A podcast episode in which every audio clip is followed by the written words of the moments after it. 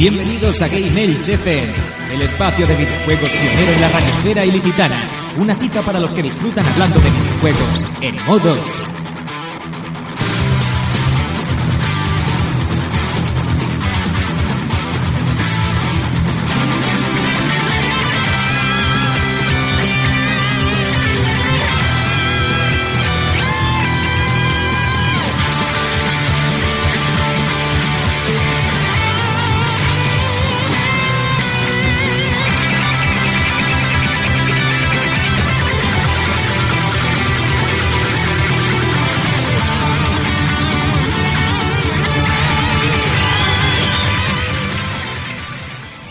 buenas a todos. Estamos en otro programa de Gamers FM, en una ocasión un poco trasnochada, un programa más trasnochado que igual que ídolos de los 90 como, como Rafi Camino.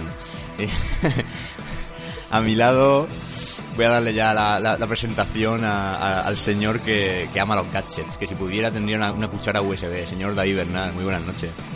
Buenas noches, Keiko. Me has dejado a cuadros. Pero bien, bien. Aquí estamos una noche más. Ah, Hoy decimos noche porque estamos en otro horario grabando para que lo escuchéis en diferido y en un ambiente también distinto, porque no estamos en nuestra emisora de siempre, ¿verdad? Estamos en la sala del polivalente de Carrus, que nos han cedido gentilmente por, por, las- por ser asociación Gamers y que nos sirve, nos, nos salva el cuello para, para estos días porque nuestra radio nos, nos, digamos, nos cierran las puertas esta semana por el tema de Semana Santa, vacaciones y demás. Así que estamos aquí otro programa más, David. Eh, estás aquí de vuelta otra vez. ¿Cómo llevas el asunto? Bien, bien, aquí estoy esta semanita. Yo, ya sabes que yo iré viniendo cuando pueda, cuando tengamos disponible. Así que estás, espero la semana que viene también estar. Depende de, de nuestra emisora, depende de... Porque como también es, recordamos que el lunes es Mona, es fiesta en Elche, no podemos grabar el lunes. Entonces no sabemos si iremos a la emisora o grabaremos también por nuestra cuenta. Pero bueno, ya, ya lo iremos informando. Bueno, poco a poco. Voy a seguir presentando a los miembros de la plana mayor que forman hoy el programa de Game. Hoy a los mandos técnicos tenemos a un tipo que, que como es un tipo concienciado con la sociedad, cada vez que tiene tema, ¿qué hace? Se pone capucha. Entonces el señor, señor Villa, muy buenas noches. Hola, buenas noches chicos, ¿qué tal? ¿Cómo es esa presentación, la capucha? Hombre, yo creo que cuando uno está ahí en pleno tema, o sea, tiene, ti- ti- tiene que poner remedio, ¿no? Y tú eres un tipo de capuchas, que menos que... Vamos. Y si no sacas la hoja oculta y se lía. Te quedaste bien, que cada día me sorprenden más con tus presentaciones. Pues sí, es lo, es lo que tiene este programa. Eh, ya nuestro último invitado, y no por ello peor ni mucho menos, un hombre que le hace falta un armario solo para guardar su colección de americanitas, señor Juan Vela. Muy buenas noches, he vuelto yo también, ¿eh? En este caso hacía también un par de programitas. Como siempre digo, encantado aquí con nuestro un poco aparataje doméstico a la hora de, de la grabación, pero bueno, yo creo que se va a llevar bien. Y también muchas gracias por tu presentación siempre muy original, aunque siempre me dejas en último, el último lugar para la presentación. No sé por qué, si tiene algún motivo especial, pero bueno, ahí lo dejo. Tú sabes que los últimos eran los primeros. Bueno, aquí nos tiramos las puitas, ya lo estáis viendo. O sea, Si oí, si oís sonidos extraños de fondo o alguna pausita, que sepáis que estamos grabando con un micro, señores. Nuevo nivel máster, cuatro personas con un micro. Ahí, ahí lo dejo. Nivel de dificultad de podcast Ninja Gaiden. Bueno, eh, señor David, me vas a decir un poquito las vías de contacto que tenemos para el programa, como siempre, ¿no? Sí, como siempre, pero no está de más recordarlas. Tenemos nuestro blog, que es asociación-gameelch.blogspot.com. Tenemos nuestro Twitter, que es arroba gameelch. En Facebook podéis encontrarnos como eh, Gameelch, buscando Gameelch FM, eh, nuestro programa. Estamos en ebooks, en iTunes, en Oyesto también estamos, y todos los meses en la revista No Solo Gamer. Pues sí, ya sabéis cómo contactar con nosotros, aunque últimamente no movéis demasiado, hay que decirlo, pero La verdad es que sí que tenemos que darles un tirón de orejas porque no nos escriben mucho. hay por ahí una seguidora de, de Rafa Valencia que, que echa de menos los audios. Seguidora barra seguidor, porque no, no se sabe. Sí, bueno. Es verdad, correcto. Yo entiendo que es chica porque con esa asistencia un tío no, no creo yo que lo dijera, ¿no? Pero bueno, como tú has dicho, barra AO. Sobra. Pues nada, yo creo que si el señor Villa nos hace el favor, nos vamos al menú de inicio.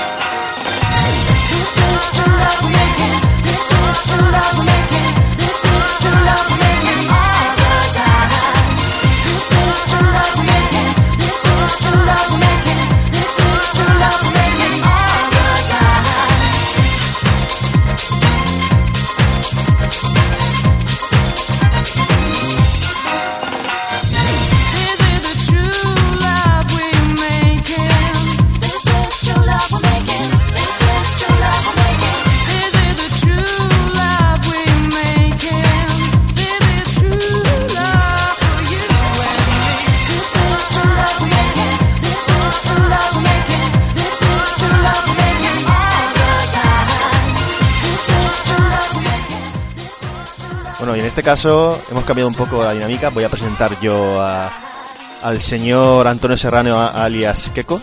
He dicho anteriormente que siempre me presentaba al último, pero tiene razón. Es él el que se presenta normalmente en último lugar. Así que yo esta vez, pues con todo, con todo mi amor, señor Keko, te presento y, y a- a- bueno, tienes una presentación en condiciones, ¿no? Por así decirlo. Amor fraternal, lazos de sangre, y yo lo agradezco porque aquí siempre el afán de protagonismo de los invitados gana al presentador y, y uno se queda atrás. Y Jaime Borre no permitiría eso jamás. Así que bueno, yo agradezco la presentación de Juan y vamos a presentaros un poquito lo que va a ser el menú de hoy. Que podría ser un platico de bravas para empezar, pero no va a ser así. Tendremos un pequeño bloque de noticias, una reseña breve de, del Salón del Manga, Luego haremos un, un- un descanso con. Porque estamos aquí entre donetes, patatas fritas, un poco aquí, ya digo, muy trasnochados. Si Tony Chan te escucha. El cocinillas. Y vamos, también hablaremos de lo que es el tema central de hoy, va a ser el tema de la piratería. Como siempre, el temazo no va a faltar. Y después. y está el señor Villa poniéndose capuchas para desconcentrar. Tendremos el, el temazo, como hemos dicho, y luego la piratería. Y, y seguro que hay un comentario de capuchas. O sea, eso no, no, no puede faltar. Audio de Rafa Orenza, que no se nos olvide. Ahí su seguidora barra O, que sepa que tendrá su audio esta semana. Pues sí, hoy, hoy se ha acordado el señor Rafa Valencia de nosotros y lo, y lo tendremos también por aquí. Así que nada, cuando queráis comenzamos ya con, con el programita.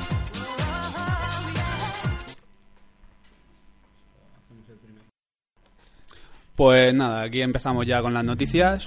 Tenemos para empezar la salida del tráiler de Final Fantasy X en HD, el nuevo remake.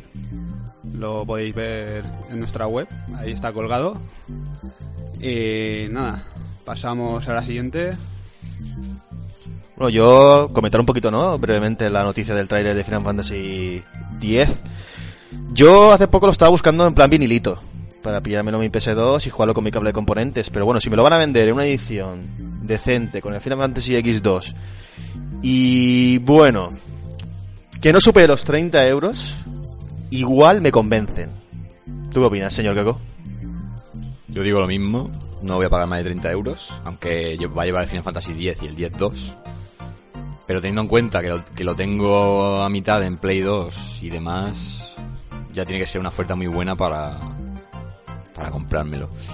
Decir, para corregir un poquito el tema de la, de la semana pasada que hablábamos que no sabíamos fechas, no es que no tengamos los dat- datos de fechas y no lo sepamos, es que realmente no se ha dado confirmación de fecha ni nada. O sea, un tráiler la mar de Bonico y 2013 y ya algún día saldrá. PS Vita, eh, PS3 y no sé si Xbox también lo va a tener. Que ese, dato sí que no, no lo tengo contrastado. Eh, si a, re- a lo largo del programa lo podemos mirar o lo confirmamos. Señor David, ¿algo que decir? Ya sabes que yo no soy de Final Fantasy, así que os dejo que opinéis, que vosotros conocéis el tema. O- otro de capuchas. Eh, más noticias. Perdona que yo soy de capuchas también y te dije que Final Fantasy sería el juego que me haría comprar la Play 3. Efectivamente, pero seguís siendo unos capucheros. Sí, así es. sí, sí, efectivamente. Bueno, tenemos más noticias. El tema de Bioshock, Juan. Pues sí, creo que se ha salido hoy, ¿no? Me falla la memoria, el lanzamiento de Bioshock Infinite, pues la tercera entrega, ¿no? De, de la saga Bioshock. Esperadísima. Uno de los títulos que probablemente opte al GOTY de, de este año, sobre todo por su belleza estética y su entramado narrativo brutal. Yo tengo Bioshock 1, edición especial, debo decirlo. Y es un juego que me maravilló y me sigue maravillando y que probablemente vuelva a jugar en breve, porque todo ese aparataje en esa ciudad oscura, eh, el misterio es un juego que en ciertos momentos da, da miedito y, la verdad sobre todo me quedaría con, con lo que es el hilo argumental y toda la secuencia narrativa de- del juego que acompaña a un shooter que no se queda en un mero shooter, Eh, va muchísimo más allá. Sí, yo creo que, vamos, sin duda ninguna, este año va a ser el GOTI, ya sea por, por promoción o por hype y por demás, va a ser el, el GOTI, porque ya no es que sea el, último gran juego de este año, aunque estemos en marzo. Es que es el, el, último gran juego de presupuesto, digamos, gordo de esta generación. Porque, vamos, eh, ya lo que vienen siendo aquí mis compañeros ya están- me están haciendo que con la cabeza por el tema de las capuchas. Pero ahí estamos, ahí estamos hablando a otro nivel que yo creo que eso va a ser el pelotazo, pero de otra, a otra escala. ¿verdad? Yo creo que va a ser ya de cara más a, a, a otra generación, por más que las versiones inferiores puedan ser buenas. Pero bueno. Perdona que te corrija. Cuando has dicho lo de GOTI, no estaba pensando precisamente en lo que está relacionado con el tema de hoy. O sea, con piratas. No, que también podría ser el GOTI. Pero el GOTI este año va a ser el, el GTA. El GTA 5 sin duda. ¿A que sí? ¿O no? Mm, más que GTA, yo voto por Watch Dogs. No sé, me, me mola más el rollo que lleva ese juego. Lo veo como una fusión entre Assassin's Creed, GTA y otro que ahora mismo no recuerdo cuál. Pero yo le veo ahí parecido a tres, a tres jueguicos especiales, especiales. Sí, podría ser. De luego, Grand, Theft Auto 5.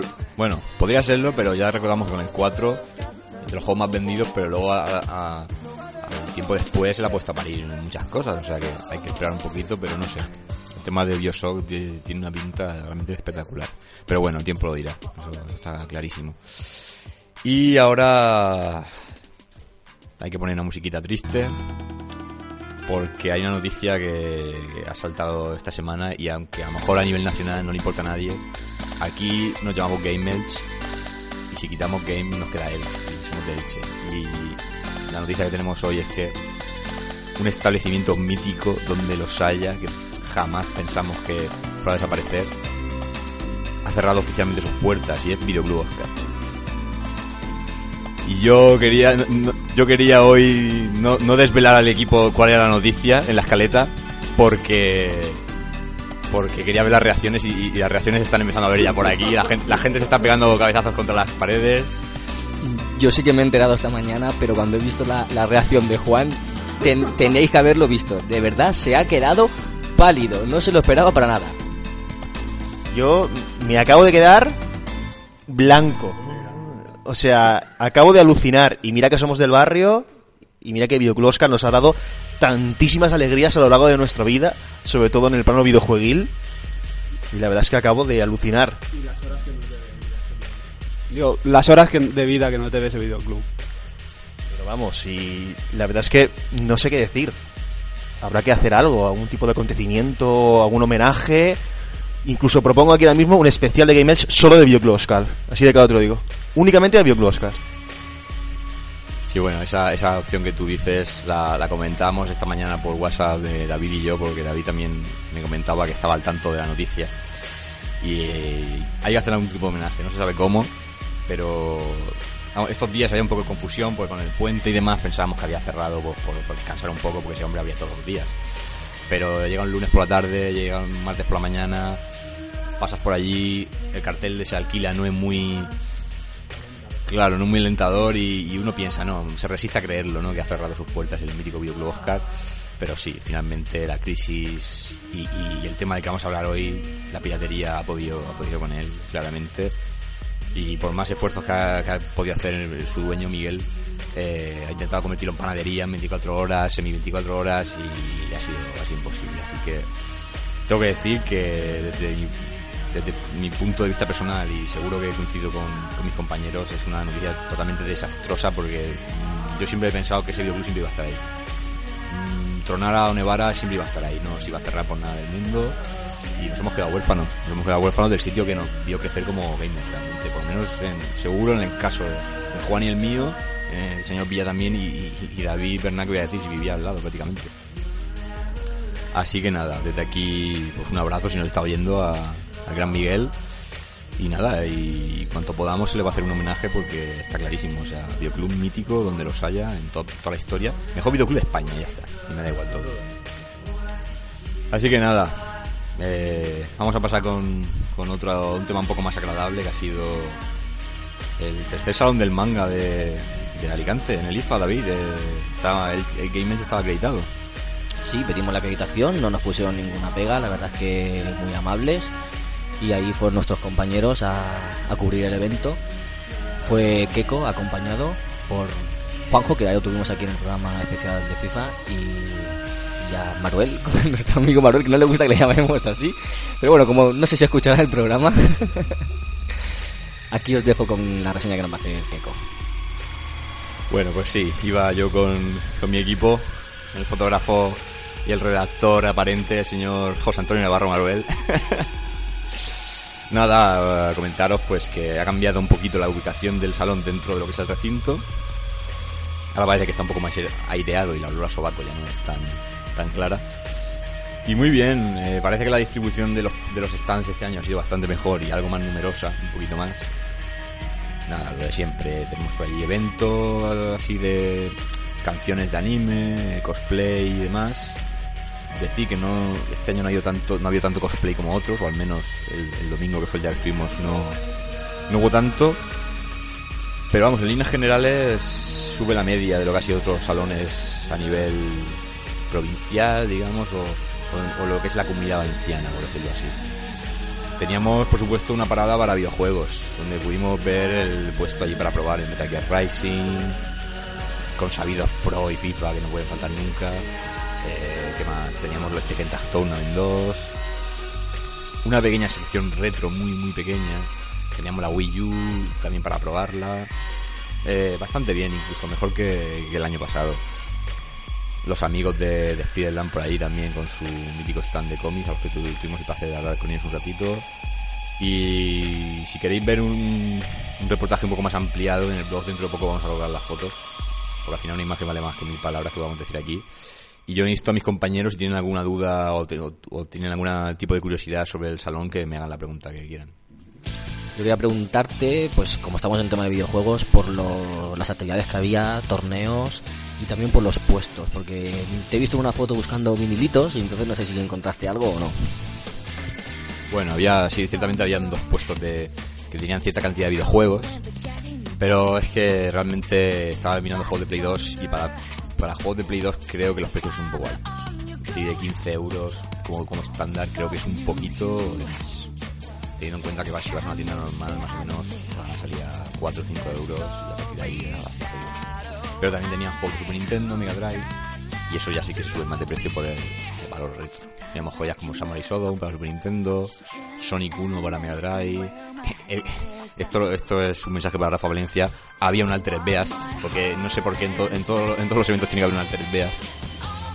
Y bueno, eh, en cuanto a videojuegos estaba, desde luego el que, el que tuviera dinero pues sí que podía hacerse con joyas, ¿no? Pero tenía que, tenía que pasar por un coste un poco, un poco elevado.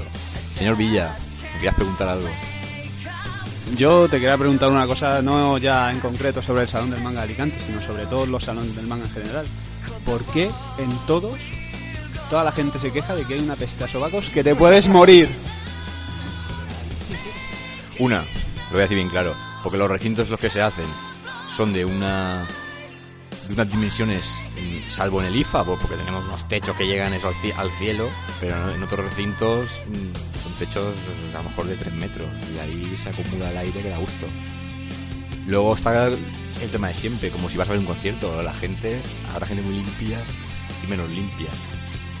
Y teniendo en cuenta que hay gente que lleva desde el viernes durmiendo allí para entrar, pues imagínense lo que el choto allí como que sea imaginarse. Entonces se agradece que por lo menos en el recinto de IFA transpiraba bastante bien la cosa para lo que, podría haber sido. Pero nada muy bien nos atendieron enseguida para darnos las invitaciones y no hay ninguna queja. Para mí está por encima del nivel de algunos otros salones que hemos ido este año o lo que llevamos de año lo que pasa que es un poquito lo- como es manga, mm, vayas buscando otra cosa, vas a encontrar pero muy poquito. Entonces tiene que ser que seas muy muy fan de, del manga anime y de cosas muy concretas, porque hay demasiadas japonadas, ¿no? Por, decirlo así. Yo quería preguntar dos, dos o tres preguntitas. Primero, rápidamente, ¿pusieron Gangnam Style? Eh, sí, por supuesto. No podía faltar. Luego quería que me contaras un poquito si viste algo de, de Marvel y DC, porque sí que he visto alguna figurita que, sobre todo la de Batman, que es alucinante. que yo que- quiero tener esa figura. Y si algo de, de mi serie manga favorita, que son Dragon Ball y Saint Seiya, porque sé que había algo, pero no sé si había mucho material nuevo, merchandising, cosas así. Cuanto a manga, Saint Seiya y demás, teníamos la, la serie entera en DVD.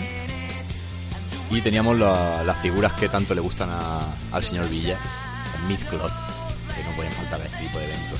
Luego sí que había un tipo que llevaba una caja eh, casi más grande que toda nuestra mesa de hoy, que llevaba la serigrafía del caballero del cisne. Mm, No sé qué puede ser eso, porque eso iba cerrado a calicanto y no se veía qué era. Pero era, era realmente extraño, ¿no? Eh, con respecto a Dragon Ball, podíamos encontrar la edición esta que ha salido de lujo. Saca cuartos como poco. Y de Dragon Ball, pues por ejemplo, yo, yo adquirí un cojín con la cara que es la cabeza de Krillin entera. Y ese tipo de cositas. También había, había unas figuras muy chulas de Oliver y Benji a, a 3 euros que el señor Juanjo se hizo con una increíble de Mark Lender. Y, y con manga, pues eso, sobre todo mucha figura, mucho peluche. También algún puestecito de bandas sonoras que no estaba nada mal del mundo de los videojuegos, que, la verdad es que me hubiera gustado verlo un poquito más detenidamente. Y en cuanto a Marvel y DC, sobre todo en el puesto que tenían los amigos de Spider-Land, eh, estu- estuvimos ahí hablando con ellos y tal, pues sí, podías encontrar de, de todo. Que según los de Spider-Land, tú y yo, David, somos primos. Ah, yo pensaba que somos primos. Sí, no sé por qué. Yo quería hacer dos mini cuestiones. La primera, ¿a que no había un Last Battle precintado? L- Las Battle lo había, pero el cartucho solo. Cinco pavos, en este caso me costó a mí. Fácil. Y en segundo lugar, nivel de pechotes, ¿qué tal? Tema cosplay, habían caracterizaciones decentes. Para seguir con lo de las Battle, sí, en Retro Madrid lo adquiriste, pero te tuvimos que hurgar mucho, ¿eh? Señor Rafa Valencia y servidor estuvimos ahí hurgando en la herida hasta que decidiste a comprarlo, ¿eh? Cuidadito. En cuanto a pechotes, como diría mi amigo José Soriano J, había carne. O sea, había, había material, había, había buen material y, y había algún cosplay de Final Fantasy X que, de cierto personaje de Final Fantasy X que va escasito de ropa, que era para quedarse muy loco, muy, muy loco. Y, terminando un poquito con lo que me preguntaba David de DC y Marvel, sí, habían, como hemos dicho en Spearland, tenían todo el material que quisieras, en Monographic también. Y figuras de Batman, aparte de la que tú has visto, David, había otra del Batman de Neil Adams, azul, más espectacular, espectacular. Teníamos también un puesto que, de hecho harían su agosto el domingo porque hay, un puesto de una, de una tienda de cine que vendía un Capitán América de la película Avengers, una reproducción pues de lo menos medio metro o más de grande. Y, y, vamos, espectacular, con todo tipo de detalles, figuras de cine, o sea, todo, de todo eso ahí te podías saltar. Sea, no de Star Wars, por supuesto, que evento tiene que Star Wars metido de alguna manera. DVDs había muchísimos DVDs de películas sueltas de anime o de Senseiya y tal. Pero sí, la verdad es que no estaba nada mal. Para tener dinero y, y ponerse fino. Yo me quedé con la ganas de traerme una, una pedazo de caja de Spawn, una, una pedazo de figura de Spawn, que solo valía 20 euros. Pero como está la cosa como está, pues no. la dejamos allí. Pero sí, eh, en líneas generales, muy, muy buen salón. Muy bien. Me alegro que te, que te gustara. ¿Y sabéis algo de, de- de actividades? ¿Visto alguna o eso ya no llegasteis a ver? Actividades, lo que hemos dicho, las actuaciones, hu- hubo un grupo de, de percusión, así con música japonesa y demás, eh, cosplay, pero lo que es act- actividades, bueno, sí, habían también algunos pequeños cursos de karate, taekwondo, luchas, luchas de estas así con armas, así de hachas, espadas y así como representaciones. Pero vamos, ahí la verdad es que estaba bien porque cada uno iba un poco por libre y tampoco había que estar atado a un horario. Sí que es, vamos, ah, ahí anunciaban por megafonía cada cierto tiempo eh, alguna actividad en particular, pero vamos, que, que no es como otros años que, que también, también es que estas cosas se suelen hacer más, el, el, día- el grueso suele ser el sábado. Como fuimos domingo, el domingo es el día fuerte sobre todo de venta, cuando se saca ya lo mejor que queda. Entonces, bueno, ya te digo que muy bien el ambiente y, y espectacular para, para volver otro año. Así, así que nada, eh, yo creo que ya lo hemos dicho todo sobre este evento y nos vamos a ir ya al tema central del programa.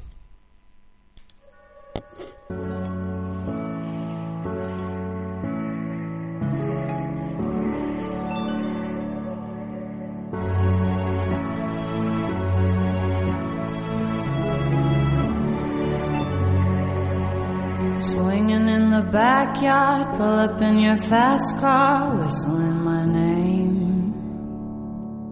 open up a beer and you say get over here and play a video game. I'm in his favorite sundress, watching me get undressed, take a party downtown. I say you the bestest, leaning for a big kiss, put his favorite perfume on, go play a video game. It's you, it's you, it's all for you. Everything I do, tell you all the time. Heaven is a place on earth with you. Tell me all the things you wanna do. I heard that you like the bad girls, honey. Is that true? It's better than I Bueno, pues estamos aquí de vuelta. Y antes de empezar con el tema gordo de la piratería, queremos darle las gracias, que no se nos olvide que la semana pasada no lo hicimos, a la señorita Patricia Simmons, que iba a estar con nosotros la semana pasada en el programa, pero a última hora tuvo un inconveniente y no pudo venir.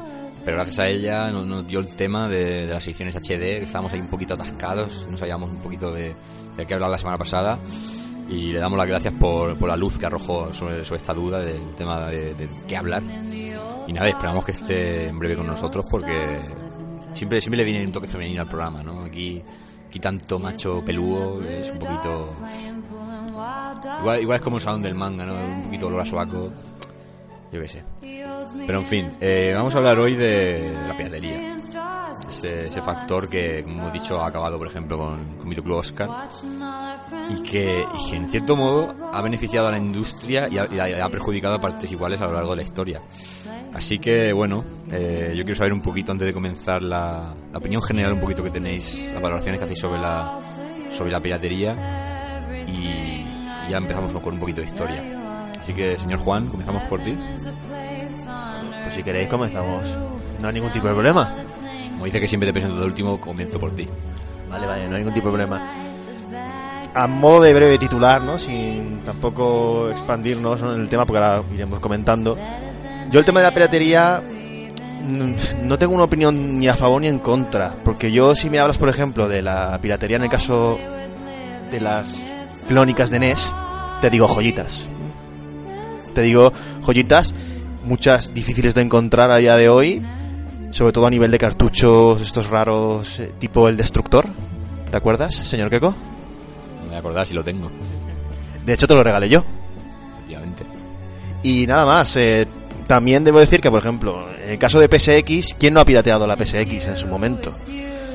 A día de hoy, con consolas actuales, no me gusta mucho el tema de la piratería, más que nada por a nivel personal, por el tema del coleccionismo. Es como me, me da la sensación de que estoy un poco violando la, eh, todo lo que es el aparataje intrínseco de la consola. Entonces, prefiero mis cajitas bien editadas, mi colección pura, igual a día, a día de hoy no soy muy partidario de la piratería. Si me hablas de la piratería en el pasado, te digo sí. ¿Por qué? Porque hay joyitas muy raras de encontrar y como el afán de coleccionista siempre te puede. Y también que decir, por ejemplo, una NES clónica funciona muchísimo mejor que una NES original. Además de que puedes ponerle muchísimas tipologías de cartuchos, dependiendo de lo, da igual el origen, de donde te venga. Entonces, yo que sé, un poco tendríamos que valorar la piratería en qué contexto histórico, ¿no? Igual y ver qué postura tiene cada uno, porque claro, hablar de la piratería a nivel genérico, también podríamos un poco también expandirlo eh, pues, en el caso cinematográfico o en otro, en otro contexto. Entonces yo creo que un poco ahora cuando estemos hablando un poquito del tema y demás, sería lo más curioso, o yo creo que lo más interesante sería un poco partir y ver en qué contexto histórico, en qué plataforma y tal, qué opinión tiene cada uno, o qué prefiere, ¿no? En- En cada contexto, creo yo. Sí, eh, ahora, como dice Juan, ahora vamos a expandir un poquito más la historia y lo veremos bien.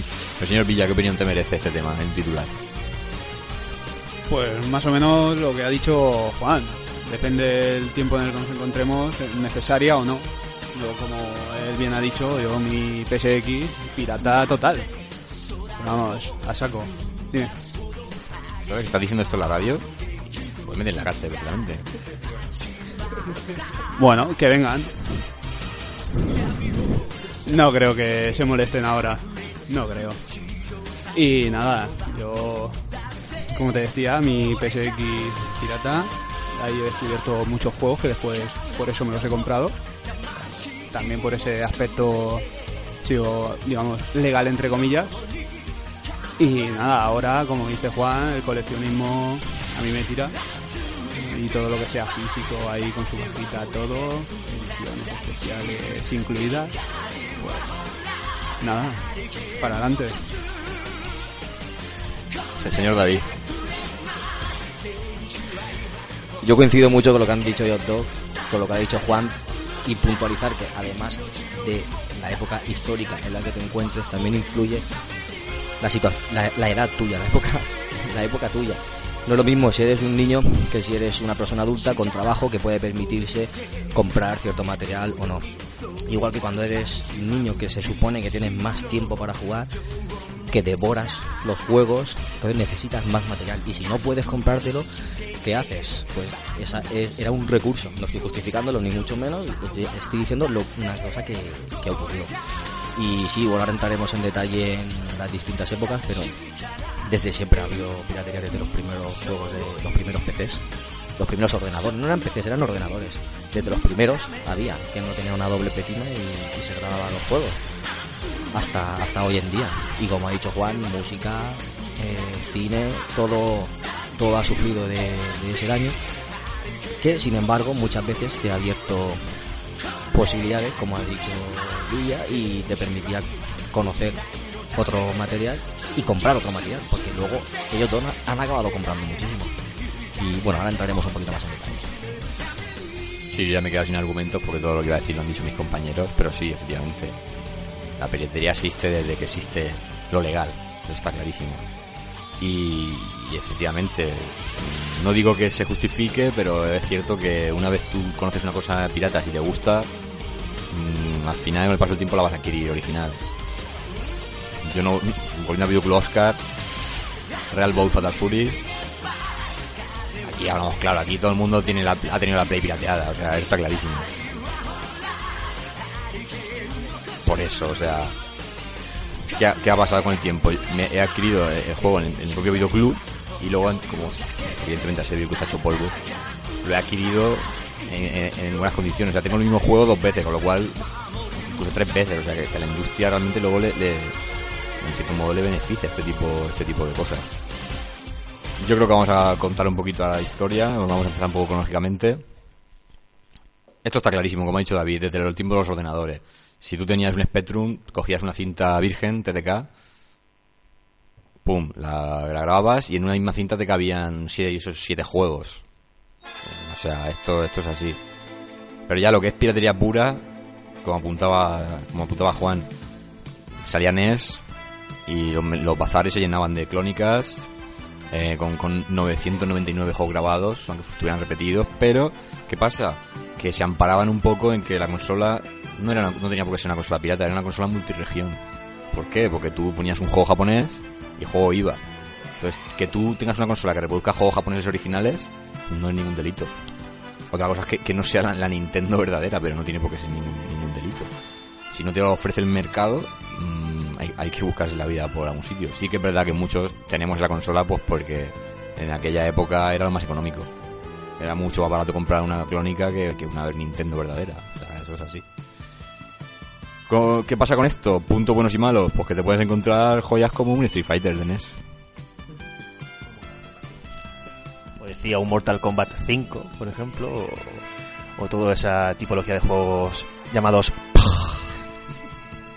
Y aquí ahora decimos super volantes, eh, mandos que se conectan a la tele que son Nintendos.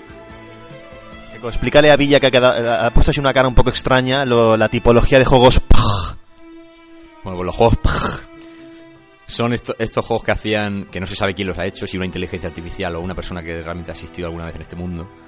Eh, estos Street Fighter que salían para Nintendo falsos. Mortal Kombat, llámese Fatal Fury, King of Fighter. Y todos tienen en común que cualquier magia, cualquier ataque, cualquier sonido que hicieran los, muñecos, todos eran y ya está. Pero esos son juegos paj. Está claro. Eh, para hacer un poco de spam, si queréis eh, saber un poquito más de esto en profundidad, en el tercer programa de Vintage Player, de podcast, vamos a hacer un especial sobre este tema. O sea que tranquilos que dentro de tres semanas, cuatro semanas escucharéis esto, este asunto en profundidad. Siguiendo un poco para adelante la historia. Bueno, Juan quería decir algo mientras. No, yo, añadir únicamente que remarcar en este caso la calidad de estas consolas clónicas y de los juegos clónicos que actualmente puedo decir que cualquier persona que tenga una NES clónica, por ejemplo, le va a funcionar. Y luego otro punto. Yo siempre recordaré, siempre pongo de ejemplo el mítico supervolante de Cefa Toys. No sé si alguno de vosotros lo recuerda. Yo sí, porque tú lo tienes, lo, lo has jugado y lo hemos visto en multitud de ocasiones. En este caso, es por, por- por decir una plataforma específica, ¿no? Eh, pues este, esta clónica, porque es una clónica de NES un tanto peculiar, pero es una clónica de NES, mm, en su memoria interna tenía una serie de juegos que dices, cuidadito, porque encontrarte, por ejemplo, el juego de, de las tortugas ninja de pelea de NES mítico en una consola clónica era muy difícil.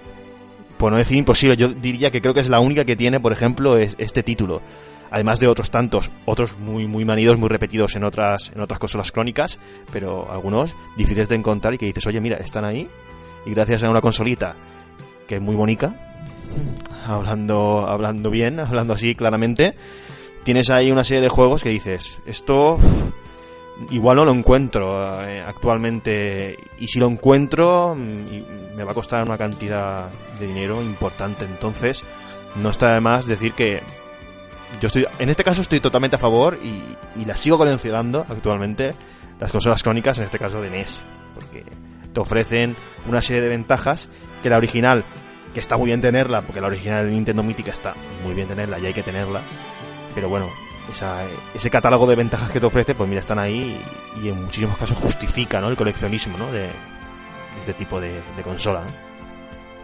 Sí, no, totalmente de acuerdo. Eh, yo tengo ahí esa Nintendo, mi primera consola, que no sé cómo se, vaya, no se llama, más clónica, porque era Video Game System, no pidan más. Pero también tengo la del señor David, que me la regaló la NASA, mítica. Se supone era una NASA, era de marca Brighton. Fue la primera consola que tuve. Y, y tuve durante muchos años. Luego no tuve más consolas porque ya compré un PC. Y a mí me dio muchas, muchas, muchísimas horas de juego. O sea, me apunté en una lista lo- los, juegos en una hoja para saber los que los que me gustaban para ir directo. Pero había, aparte del Super Mario que, estaba, que es el, típico, eh, el Super Mario, el Mario Bros. Varios de, de Donkey Kong. El Excite Bike, Excite Bike.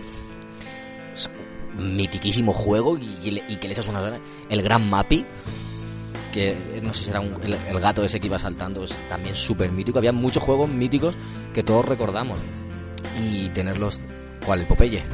Ah, ese no, ese no sé si estaba en la mía, en un cartucho. Pero también el de Popeye, ese Popeye también estaba. Y los Ice, Ice Climber, Ice Climber, también. Y Bomberman. Pues fíjate, fíjate si había juegos. Es que, y el, de los tanques, no me acuerdo cómo se llama. Tank, ¿no? Y también había el. No sé si era el. El Arkanoid. O el, o el Space Invaders. O, el Galaga. Fíjate, o sea, juegos muchísimos, pero grandes juegos de estos míticos que muchas veces los analizan en, en programas como grandes juegos retro, todos en, en una consola. Y es que solo me compré, creo que dos o tres juegos originales. No compré más porque con lo que tenía dentro estuve años y años. Sin olvidar el mítico lo de, lo de Runner, Sky Destroyer, y, y en el caso de una consola que tengo yo, que es una que ahora diré, para mí es el punto malo de cara al consumidor por, por el engaño, yo tengo una Nintendo clónica que por fuera es una PlayStation 1. Y tiene, y tiene el juego de Karate Kid. Que, la gente, yo no sabía ni que existía juego de Karate Kid para NES hasta que compré esa consola. Entonces, bueno, punto negro porque para alguien que sabe de videojuegos es hasta gracioso que tengas una NES con forma de Play 2, Wii, Play 1, pero de cara al consumidor, si va un padre y la ve en un bazar y, y ve una PlayStation, dice, una PlayStation, voy a comprársela a mi hijo. Luego te encuentras que hay algunas que no, que no llevan ni, ni siquiera juegos de Nintendo, pero que llevan son juegos inventados de facilitos de bolos, no sé qué, eh, salta con alguna prueba de estas olímpicas, pero que no son juegos que han existido nunca.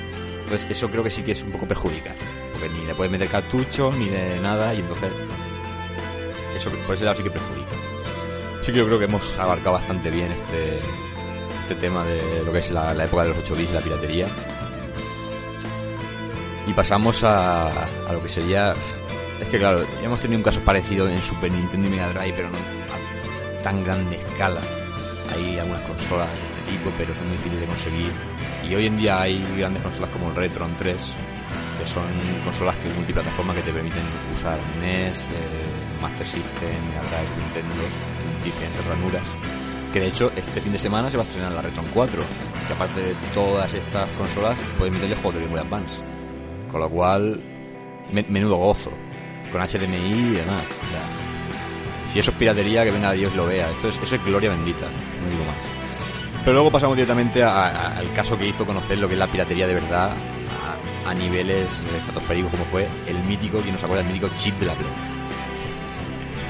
Esto fue una, una época ya que se juntó formato digital, que era el, el CD-ROM, con crecimiento de Internet, aún iban con un modem de, de 64K, iba muy lento, pero bueno, empezó Internet, empezó el formato digital, que era más fácil de, copiar, y ahí, ahí el bombazo, PlayStation con la PS1, todo el mundo con el chip, quien, quien era un poco más espabilado se puso las botas poniendo chips, y ahí donde, es donde reventó el mercado y todo el mundo quería una Play, todo el mundo se ponía el chip y tenía juego por doquier.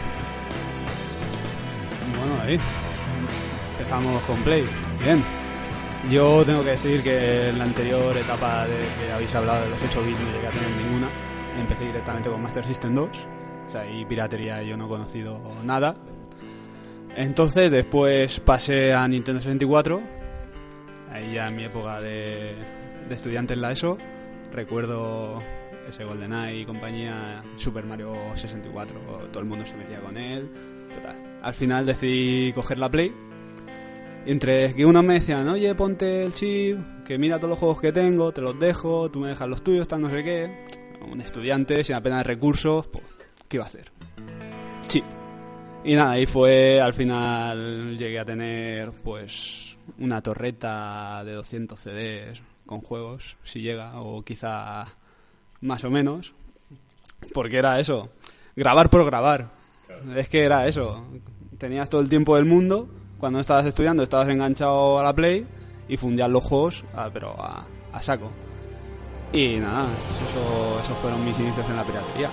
Que aún así, juegos míticos como Resident Evil 2, ahí originales los tengo. Muy bien que hace. Yo también por ser ese juego original, porque es que eso es, eso es más grave. Lo que tú decías, eh, grabar por grabar. Eso, tú que eras afortunado de tener un ordenador. Pero, pero bueno, hay, hay algunos que dependíamos, como el señor Juan Vela y yo por lo menos, dependíamos de los camellos, porque habían, en esos barrios ocultos había siempre un pisito que tú entrabas ahí y eso era, vamos, eso era Skynet, ahí todo el mundo grabando juegos para la piñón. Entrabas ahí un, un poco en plan Snake o Sam Fisher, ¿no? De puntilla, escondiéndote en cajica de cartón para que no te vean y todo eso, ¿no? Sí, porque lo gracioso es que tú le ibas a pagar al tío, ¿no? Pero es que encima eh, parecía como que tuvieras que entrar con miedo ahí, como eh, no pases de aquí que lo que vas a ver a continuación es censura, ¿no, Juan? Eso parecía, eh, por hacer una analogía, mercadotecnia de la droga, ¿no? Eh, Igual, ¿no? O sea, parecía que fuese eh, totalmente un emplazamiento prohibido, no podías pasar porque, no sé, estabas, eh, no sé, estabas violando la ley, ¿no? En definitiva, ¿no? Entre comillas. Pero bueno, eh, yo también quiero añadir que, y a colación de lo que decía antes David, teniendo en cuenta el contexto en el que estábamos, todos, la mayoría, bueno, todos aquí éramos adolescentes, eh, ninguno tenía el poder adquisitivo, sí, el poder adquisitivo de, de los respectivos padres, ¿no? En el momento que ellos querían, entonces todos dependíamos, pues eso, de... En este caso el chino beneficiaba para probar multitud de, de títulos. Yo, ya no pasa nada, podemos decir que en el videoclub Oscar... Eh, ahí lo dejo. ahí lo dejo. De todas formas, según teniendo en cuenta las noticias que ha dado antes Keiko, no creo que actualmente ocurra nada. Pero bueno, vamos a decir, eh, videoclub Oscar, lo dejamos ahí. Ya está. Me ha dado, a- bueno, en este caso, el tema de la piratería, pues ha causado que yo en su momento probase joyas del tipo que a día de hoy tengo, como, no sé, Suicoden 2, eh, eh, Resident, Harech, Resident Evil 3, Resident Evil 2, y puedo tirarme aquí dos, dos horas eh, hablando de Street Fighter Alpha 3 que fue uno de los primeros que, que en este caso yo pirateé. Eh, y bueno, por decir una nómina ínfima, porque de la que podría dar aquí, que podemos estar dos horas cada uno hablando de los juegos que, que pirateó en su momento. Entonces, todos de aquí lo hemos utilizado el chip. También hay que decir la cantidad de, procedimientos para piratear una PSX, ¿eh? Porque no todo era un chip interno. Sí, porque estaba el típico Action Reply, como se llamara, ese, cacharrito que ponías detrás de la consola y jugabas con la tapa abierta, era la única, la única pega y encima tenía trucos para, para los juegos en cuestión, un poco, un poco raros. Aún así, mm, es, es lo que decíamos, no, hay, no había un dinero para comprar juegos constantemente. Y como, bien decimos, al haber tanto tiempo los juegos se ventilaban rápido y, y hacía falta más. Aún así, personalmente, yo, por, por más que se usara el tema del chip, llegaba a Final Fantasy VIII y yo lo tenía original. Llegaba a cualquier pelotazo importante y estaba ahí. ¿Qué pasa? También hay juegos que, por ejemplo, de los que yo tengo, que yo no puedo conseguir los originales. Por ejemplo, yo tengo un From Mission de Square, yo eso no puedo ir a comprarlo a ningún sitio. Era también una manera de poder jugar a juegos, también, como decíamos con NES, de venidos de Japón. Que también, si no tenías un cable, que sea otro tema de mercadillo pirata de Play, PlayStation, si no comprabas un cable específico RGB, eh, los juegos venidos de Japón, por más chip que tuvieras, se veían en blanco y negro. Con lo cual, comprar ese cable y ver la magia, porque encima te mejoraba la calidad de los juegos normales también, de, de PAL. Entonces, poder jugar a King of Fighter, eh, también con unas conversiones un tanto mediocres, pero poder jugar a juegos venidos de Japón y, y demás, que son rarezas, mm, yo creo que casi es un gusto para el que lo está consumiendo porque no lo puede comprar. Si no te lo ofrece tu mercado, algo tienes que hacer también. No sé qué, qué pensáis al respecto de esto. Está claro que es lo que comentábamos. Nuestra situación no nos permitía comprar mucho, recurríamos a ese a ese mercado negro que había. Antes, cuando hablabas de los ordenadores primeros, había gente que se grababa muchas cintas y tenía cajones llenos de cintas, cientos, como cienes y cienes de cintas, ¿no? Pero, y no pasaba nada. Pero llegó el, el formato digital, ya empezaron, ahí es que sí que hubo un mercado que la gente se aprovechaba, que vendía, eso, eso, ahí está el, el tema perjudicial.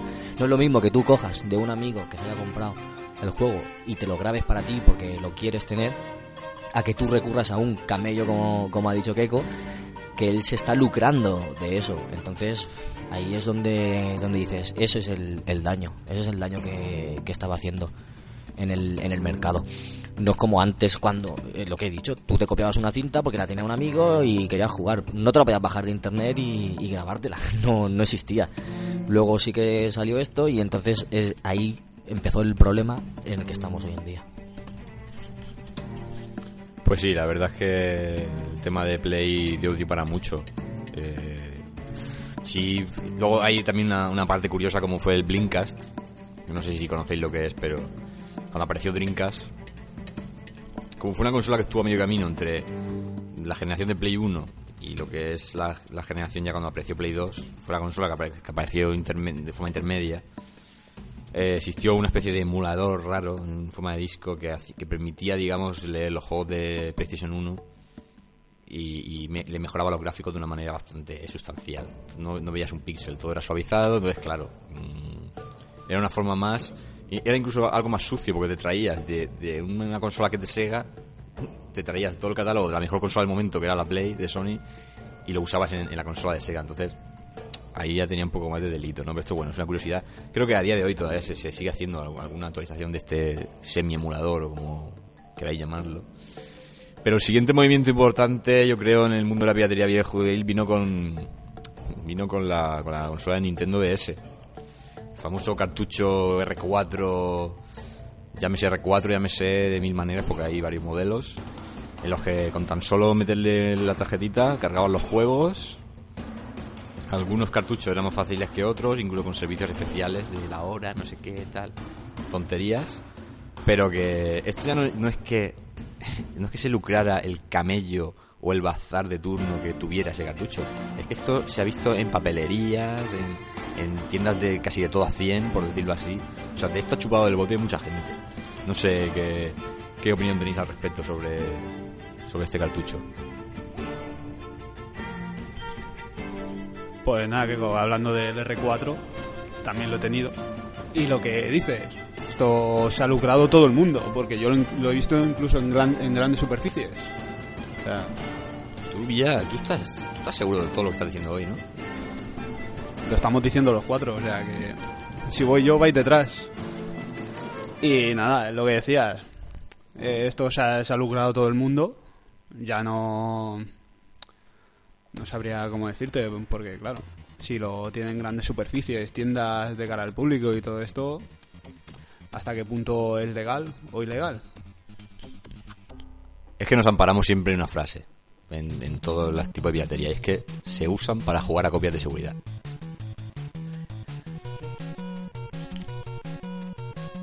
Yo quería comentar que esto no se sabe bien si es una estrategia de mercado de, de Nintendo o cómo, porque dejar las puertas abiertas, o sea, es robar. Si yo dejo la puerta de mi casa abierta y entran, es robo, es hurto. Se supone que es un descuido mío. ¿Qué hicieron con esa consola para que simplemente pusiera la tarjeta y, te cargara? ¿Qué, qué había ahí? Es eso, es una estrategia. ¿Vieron el, el éxito de, de PS1? Que gracias a la piratería la gente compraba consolas, consolas, consolas y quisieron aprovecharse de eso o no? Que no lo sabemos.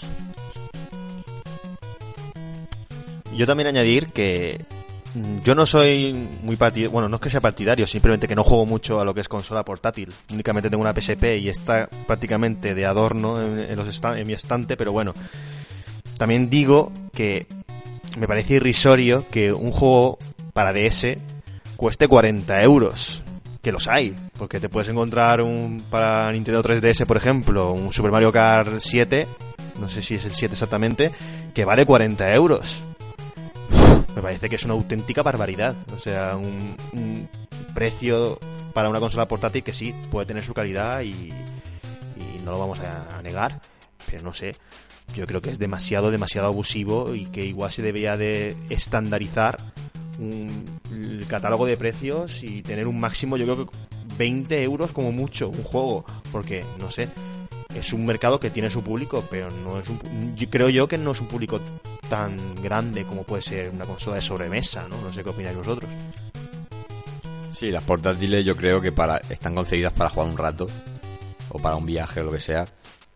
Como su nombre indica, en portátil va a llevártelas. Creo que un juego de- para estas consolas siempre suele ser inferior a lo que tenemos en sobremesa. Con lo cual, si es inferior el producto, que puede ser muy original y muy divertido, y hay, grandes joyas, ¿no? Tenemos Super Mario Land, que es una joya de Game Boy, pero pero tú no puedes pagar eh, hoy en día casi lo mismo por un juego de una portátil que un juego de, de- de- la generación actual de consolas de sobremesa. O sea, vale que en PS Vita, por ejemplo, tenemos eh, ya Metal Gears y, a lo mejor Ninja Gaiden, por ejemplo, también, que está ahora, que son juegacos gordos, son juegacos eh, que prácticamente son conversiones casi exactas de, de, de Play 3, igual.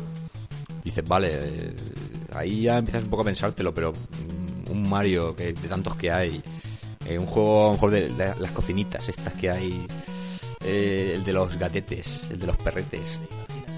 Imagina ser, o sea, juegos que en, en- en muchos casos caen en lo machista, hay que decir. Pagar de 50 a 40 euros me parece una estafa, entonces la verdad es que estas tarjetas te salvan la vida porque con la memoria que tienen te caben a lo mejor 20 juegos, los llevas todos a gusto portátil, que para eso es la comodidad de una portátil, que tampoco tengas que ir con los juegos cargados a ningún sitio, porque si no al final es una carga. Entonces yo creo que si, si realmente es- estos productos los, comercial, los Nintendo legalmente, eh, los, creadores de juegos se, ahorrarían el, coste, digamos, físico de ese juego y lo podrían distribuir más fácilmente para meterlos en la, en en tarjetita y meter otro producto más de venta de cara al consumidor que la tarjeta legal, por decirlo así. Es que, un segundito. eh. Es que ya estáis entrando en un tema que habla del precio de los juegos. Pero ¿qué, qué piensas? La calidad del juego, que a ti te gusta más o menos, lo que lo vas a aprovechar, porque a lo mejor tú te compras un FIFA de, de portátil y le vas a echar muchas horas. O un juego de lucha. Y lo vas a aprovechar mucho. Entonces ahí sí que pu- tendrías la excusa de que te gastes 40 euros, porque le vas a echar muchas horas. Tú piensas en el aprovechamiento, es que depende de... Hay juegos que sí, que pueden valer un precio, puede que no. Un Call of Duty que te valga 70 euros, porque la gente que lo compra va a estar jugando casi todos los días durante un año, le van a sacar provecho.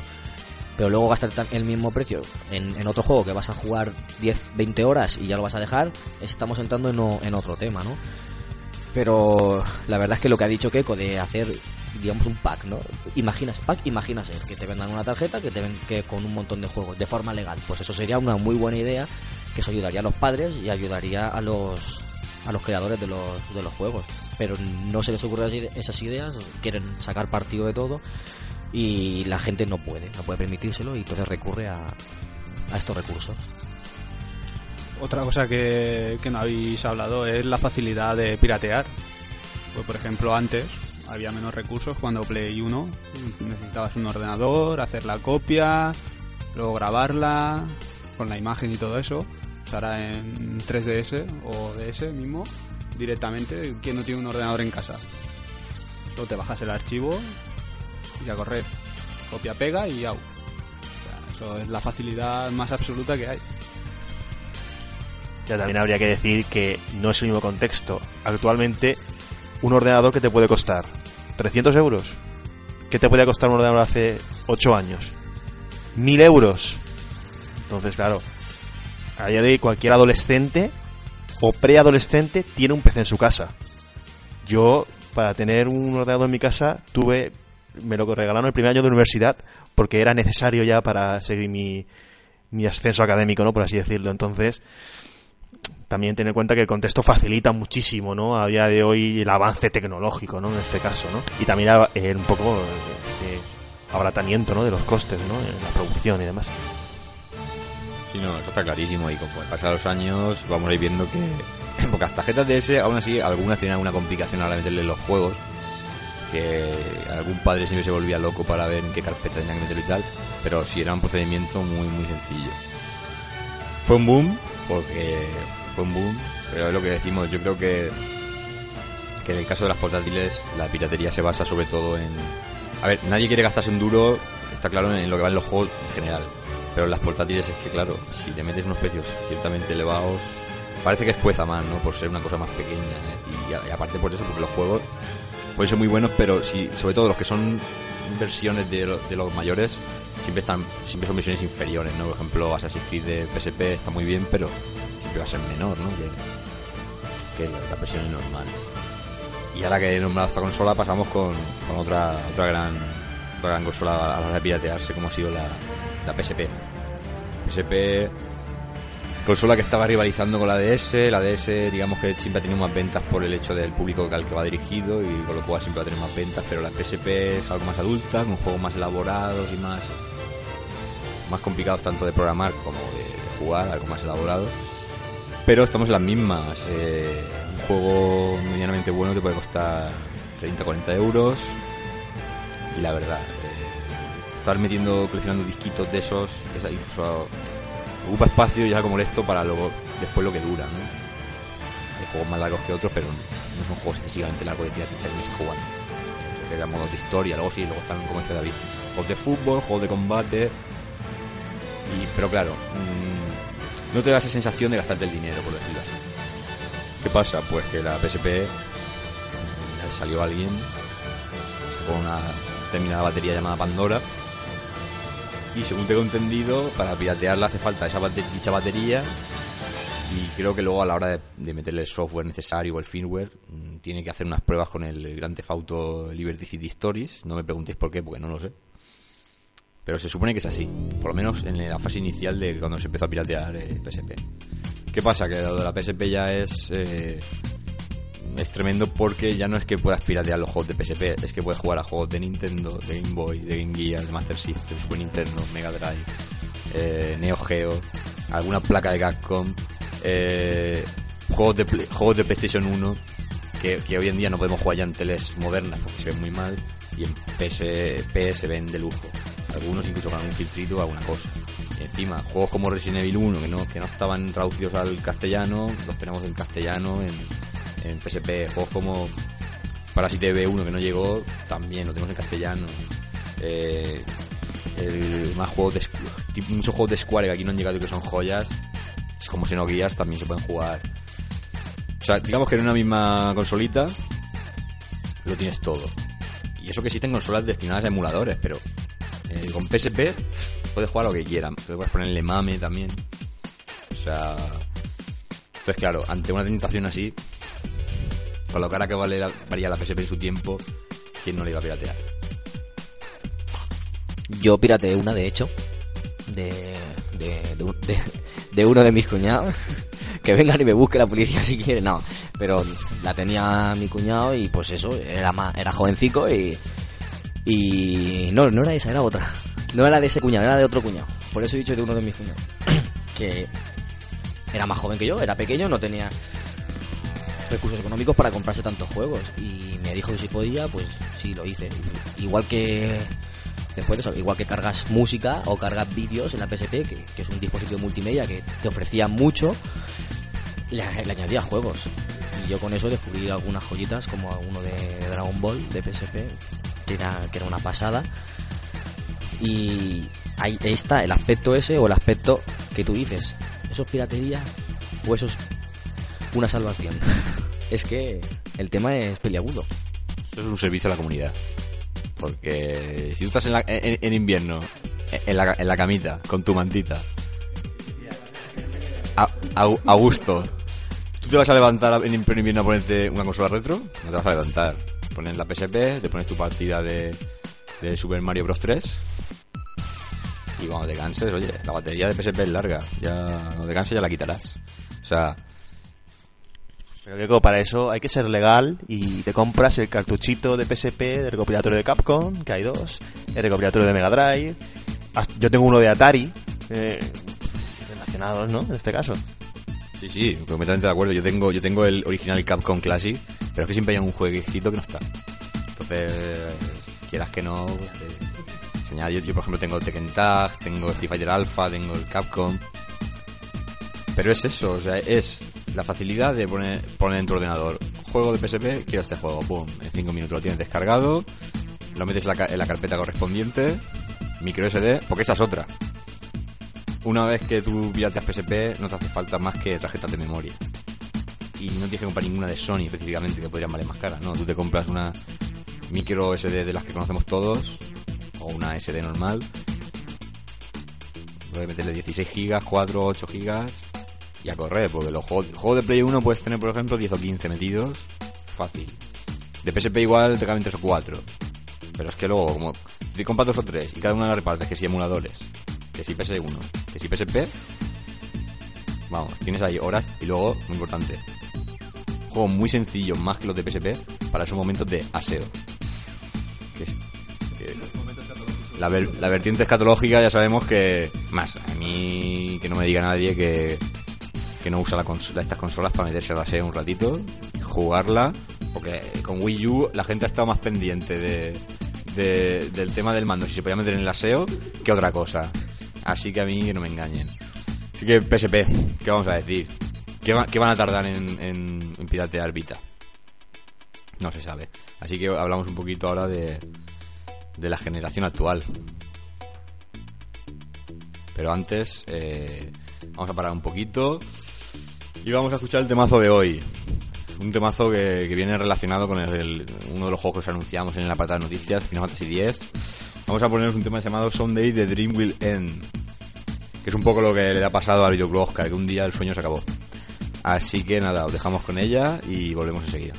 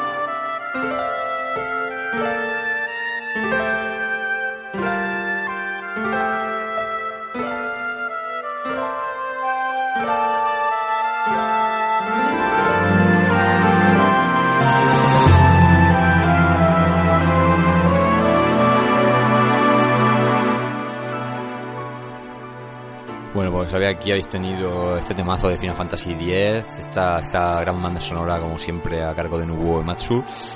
Y ahora vamos a ver, el, vamos a oír, mejor dicho, el, audio que nos ha mandado esta semana así el señor Rafa Valencia, que también nos va a comentar un poquito su opinión.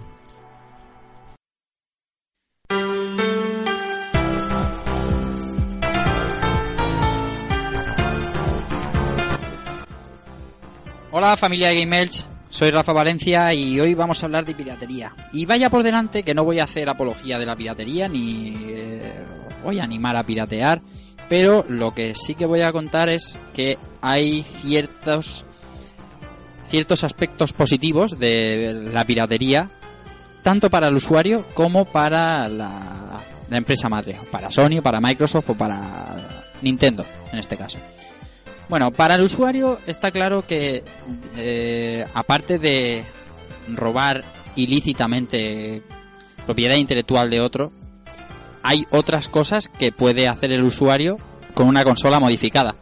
Por ejemplo, eh, en las anteriores generaciones, eh, cuando las consolas no eran region free, eh, no había otra manera de jugar en tu consola un juego que no fuera de tu región que modificándola. Eso era una cosa que era así y si no y si querías jugar juegos de otra región o versiones de otra región que generalmente eran a 60 hercios para los que no traían conversiones a PAL o tenían las bandas sonoras originales, pues ese tipo de cosas solo las podías hacer eh, pirateando, hablando pronto. Para las empresas, por ejemplo, mm, Nintendo, que me viene ahora a la mente, la consola más pirateada es Nintendo DS, una consola que se ha vendido hasta la saciedad y pirateada desde bien principio con aquellas famosas tarjetas. Y se ha vendido una burrada. Wish también, desde el principio pirateables. Y eso a la compañía le reporta muchísimo dinero, no nos engañemos. Claro, las desarrolladoras dejan de desarrollar juegos para esa consola que tiene mermada su seguridad porque, claro, no le interesa hacer un gran desarrollo para que luego el juego no se venda como debería. Ahora, en esta generación, las empresas hacen verdaderas inversiones brutales en cuestiones de seguridad, pero antes no era así. Incluso podría hablar de teorías de conspiración de quién libera códigos o quién libera sistemas para hacer vulnerable un- una plataforma. Eh, habría un debate intenso sobre eso, pero no tengo tanto tiempo en el audio.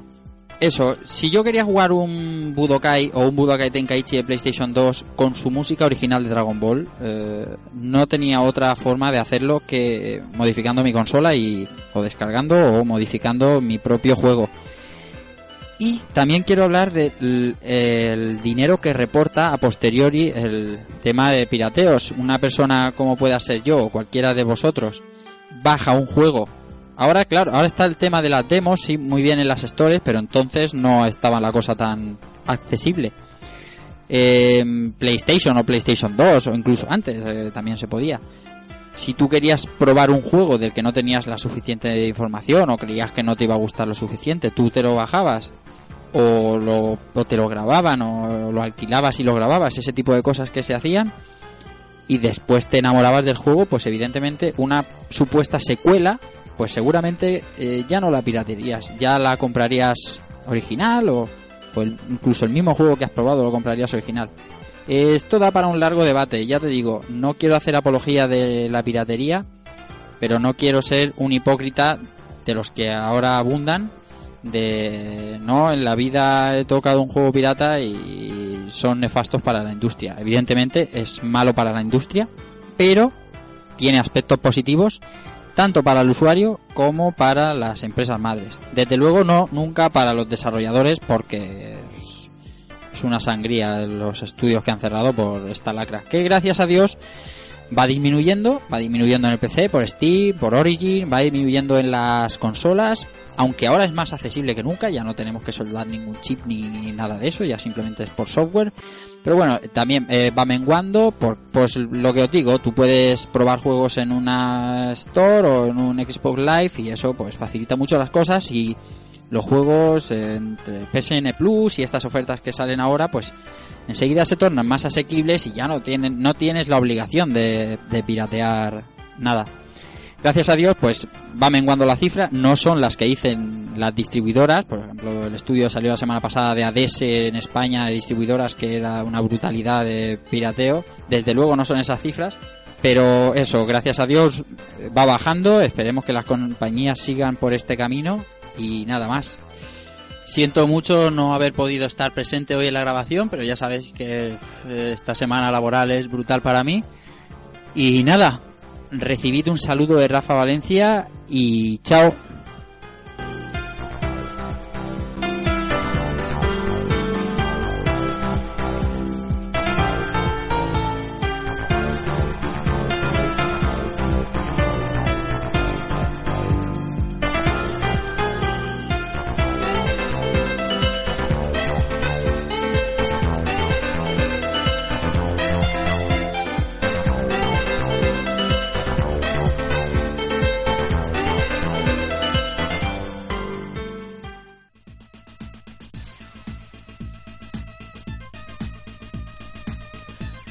Aquí ha estado la, intervención del, señor Rafa Valencia, al cual le tengo que decir que le voy a pasar un archivito, como no ha visto, de, revistas míticas, un análisis de, del Dragon Ball de Mega Drive que, que no se lo espera. Pero se lo pasaré en la cárcel, porque yo creo que el mes que viene estamos todos en Chirona. Porque, vamos, el, el señor también se ha quedado a gusto aquí con, con la opinión, o sea que, en fin, nos vemos en Carabanchel. Seguimos con el programa, adelante. Y vamos a pararnos ahora en una, en una consolita, una consolaza, probablemente la mejor consola de la historia, PlayStation 2, que tardó, pero no se libró de la- del tema piratería. Ya teníamos otra plataforma, teníamos el DVD, y no, no daban con la, no- con la tecla, ¿no? Para, para conseguir piratearla. Finalmente, otro chip fue el causante de, la- de lo que es la piratería más fácil. En este caso también podemos decir un poco la justificación como me decía el amigo Evil Ryu allí en Metro Madrid, eh, siempre y cuando se modifique una consola, y como también decía Rafa en su intervención, siempre y cuando modifiques una consola para jugar a juegos que de, otra manera sea imposible conseguir, por ejemplo, en P- en PS2 tenemos joyas como Kutono Ken de lucha que no, no es- no están en PAL, con lo cual es un medio ¿no? para jugar a, juegos eh, venidos de fuera. Y con la retrocompatibilidad, pues imagínate, Juan, podemos jugar a- al mítico juego de Jean-Claude Van Damme de Street Fighter japonés. Otro medio de, de piratear PlayStation 2, famoso Swap Magic, un, un sistema de discos que, que había que había que forzar un poco la consola, era un, un sistema muy aparatoso, de mete el disco, engaña al lector, saca la bandeja con una pequeña palanquita que te puedes cargar una, una PS2 fácil. Luego metes la copia y a jugar, pero da mucha pereza, y más en invierno. y en verano ni te cuento. Luego también teníamos el sistema de la carcasa, un sistema que para mí es algo un tanto bizarro. Sí, sí, porque era prácticamente como desnudar la PlayStation 2 y meterle una carcasa ahí extraña para el juego de una manera un poco, un poco rara. O sea, PlayStation 2 ha sufrido de todo hasta que llegó el chip fiable y... Aunque tengo que decir que realmente la gente con Play 2 no sé por qué ya empezó a comprar juegos más originales. O sea, los piratas siempre van a estar ahí, ¿no? Pero, pero también eh, los juegos empezaron a bajar de precio cuando pasaba un, determinado tiempo. había un catálogo de muy extenso y por poco dinero te puedes hacer buenos juegos. Y como ha durado tantos años la consola, yo creo que la piratería no, no le ha afectado en, un, tema muy, negativo, por decirlo así. Quizá igual le ha, afectado más a otras consolas y de que, de que Play 2 tuviera esta, esta rebaja de precios en sus juegos más que, más que el hecho de la piratería. Luego el PC. PC, podréis hablar quizá vosotros mejor que yo, pero PC es más fácil de piratear. PC te bajabas el juego, la ISO, la grababas en un CD, te bajabas el crack y sobreescribías el archivo y a jugar. Y ya está. Así que así hemos tenido seguidores online. Bueno, en PC, o sea, un tipo, ya no sé si es piratería, pero también está nació de fruto de esto los, los mods, el móvil de, de los videojuegos que, que dieron fruto a otros videojuegos. Que eso no sé si sería piratería o no, porque tú estás modificando modificando juegos, pero fijaos, así nació Counter Strike, que l- lo que dio en, en los ciber. Lo que con la base de Half-Life, el Counter Strike, jugó todo el mundo. Yo creo que todo el mundo jugó a eso. Y gracias también a, a eso, y gracias al, al chip o al Swap Magic, se pudo disfrutar, por ejemplo, en Play 2 del Pro, con comentarios de, de Andrés Montes, grande, podía jugar a- al Pro con Oliver y Benji. Es que eso también, te bajas el juego, sobrescribes unos, unos archivos, grabas el CD y juegas. ¿Eso también es piratería? Sí, pero es una forma de, de, jugar que, que no tendría de otra forma. Yo me acuerdo que puse, me hice un, mod del, del Pro 5 con, con musiquitas dance de, de, la, de la época que sí, era un poquito pues, porque estaba, estaba muy chulo estás jugando partidicos con musiquita chula y la verdad que sentaba muy bien y bueno